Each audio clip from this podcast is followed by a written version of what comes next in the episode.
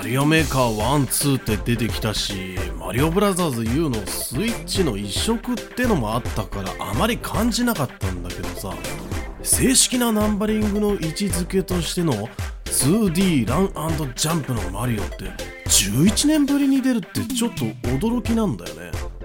マリオメーカーのようにユーザーが作るステージ構成では決してできない絶妙な難易度カーブを描きながら最後まで飽きないマリオこれは任天堂の長年培ったノウハウがあるからこそなんだよね。どうもケロクさんです。いやー全然久しぶりな感じがしない。2D マリオ。今日の話題はマリオ。2023年10月20日発売。任天堂スイッチ専用タイトル。スーパーマリオブラザーズワンダー。マリオのアクションは大きく分けて箱庭タイプと 2D 横スクロールの2タイプ。どっちも好きって人もいればどっちかって人もいる。僕は古い人間なもんなんで、まあ、やっぱりマリオって言ったら 2D 横スクロールだよ。でもさ正直進化なんかもうしないと思ってたよ。思うでしょ？今更マリオの何を進化させるんだって。グラフィックだって WiiU の時代から十分すぎるほどもう綺麗でさゲーム性に合ったものになってるからこれ以上ってのは想像できなかった。今回のスーパーマリオブラザーズワンダー略してマリオワンダー。進化しちゃったんだよね。見た瞬間分かったでしょ。どこがなんてもんじゃない。マジかまだ綺麗にできるのかよって、いつの間にかに大人になって、もうマリオなんて卒業だと言わんばかりに、小難しいゲームばっかりやってるそこの君。やっぱりヒゲ親父マリオさんのことは知っておくべきだ。それじゃマリオの最新作が何がすごいのか一緒に見ていこうじゃないか。それじゃ今日も元気にいってみようケロクさん TV ではこれから発売する新作ゲームを中心に知りたい情報をまとめてお届けしています。動画が面白かったらグッドボタンチャンネル登録をして引き続きお楽しみください。じゃあまずストーリーから見ていこう。結構マリオって目の前のステージを突破するってことが面白くてさ。ストーリーとかどうでもよいって感じになるのは僕だけだろうか。まあ今回もあらすじってのはある。舞台となるのはフラワー王国。まあどっかで聞いたような名前だね。ここにマリオたちご一行が招待される。つも招待されてる気がするんだけど、まあ、なんで招待されてるのかってところは気にしない。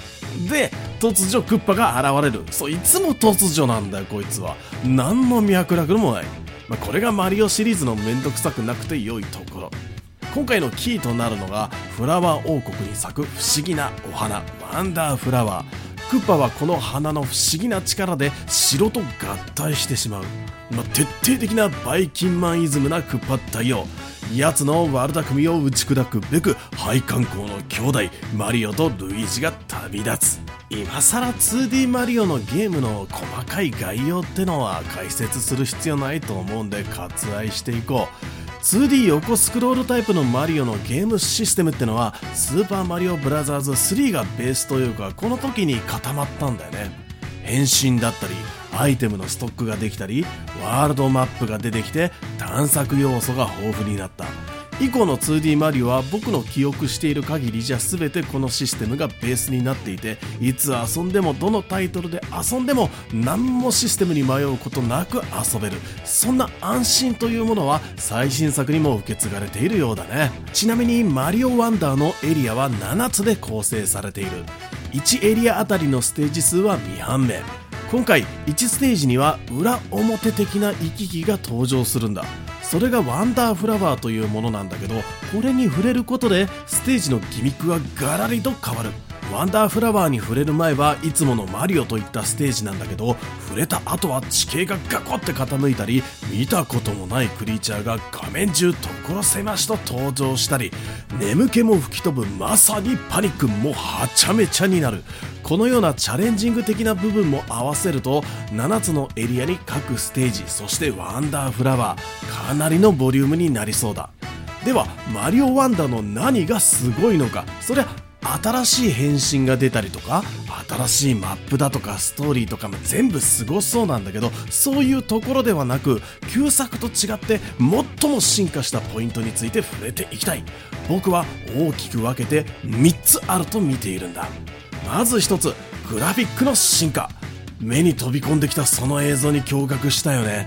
見かけそのものについてのデザインってのは描き方で変わってくるんで旧作が悪いとかそういうものではないんだけどマリオワンダーの凄さはキャラのアニメーションの作り込み。前作マリオブラザーズ U と比べて何が違うのか気づくかな。それは指先と表情。比べてみるとわかるんだけどこれまでに感じていたマリオの躍動感って結構脳内で保管されている部分が多かったんだなということがわかる。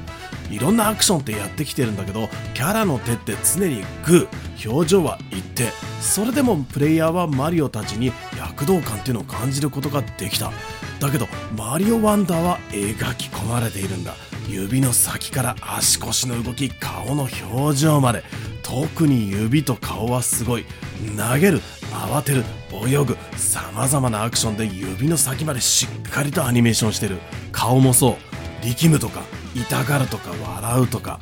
よく見ているとキャラたちはアクションに合わせて表情を変化させているんだね。2つ目オンラインプレイ。前作マリオブラザーズ U からマリオ・ルイージ以外のキャラを使って遊ぶことができた。お裾分けプレイで最大4人協力し合ってステージを踏破していく。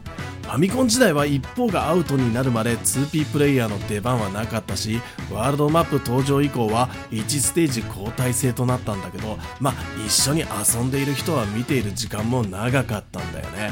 これを同時にみんなで操作して遊べるようにしたのはとても画期的だったし面白かった。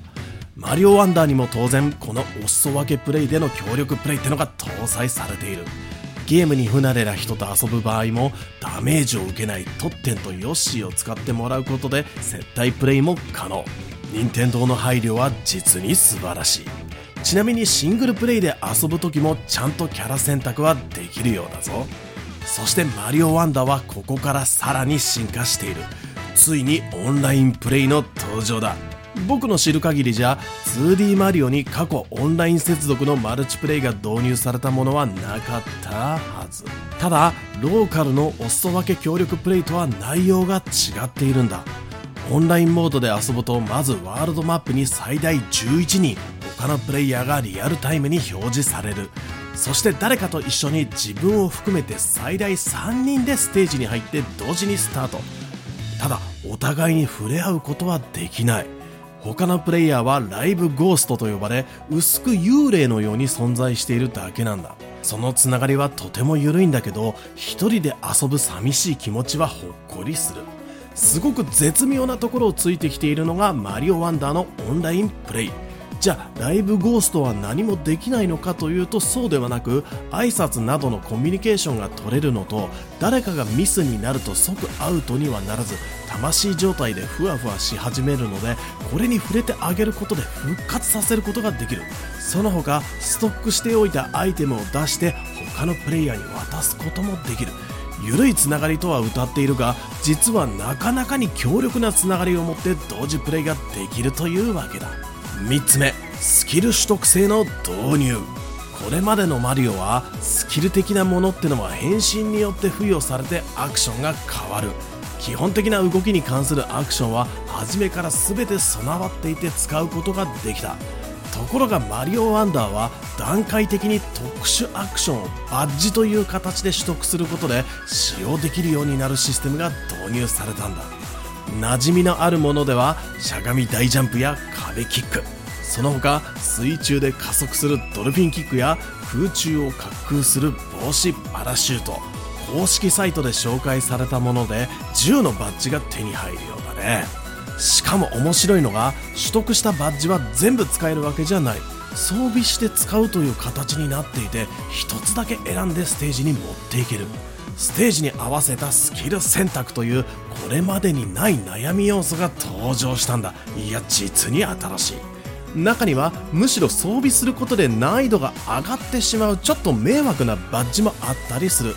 なんでそんなものがってところなんだけどバッジチャレンジといってお題のバッジをつけてクリアするという挑戦的なメニューもあるようなんでこのゲームのやり込み要素になっているようだ。さあいかがでしたでしょうか？今日のケロクソン TV 任天堂が大きく伸びたルーツとしてこの 2D マリオというものがあるわけでやはりこのシリーズに対する力の入れようというものはものすごいものがあるんじゃないかな。他のどんなマリオよりもびっくりさせてくれる。プロモーションビデオを見ているだけでもそのプレイフィールが伝わってくるんだよね。脳内再生されるというか年代によって違うんだろうけど体の底に染みついてるってやつだ。僕はなんだかんだこれまでの 2D マリオは据え置きのものは、まあ、一通りプレイしてたんだなと思い出します。だから今回もどっかのタイミングで買ってるんだろうな。遊んだわけじゃないんだけどプロモーションの時点ではほぼ満点の評価。一個だけ文句言うとすればワンダーフラワーの声。なんだあのおっさんみたいな声はやめてくれよ。世界観がぶち壊れる。もう少し可愛い声はなかったのかなんだよな。だってマリオだって「イヤッホー!」とか甲高い声出すのにあの花だけでさ「ねえねえどうしたの?」みたいなさ まあいいや。スーパーマリオブラザーズワンダーは10月20日発売。君はこのゲーム買いますか？買いませんか？今日はここまで。次回のチャンネルも決まったぜ。ケロクさんでした。またね！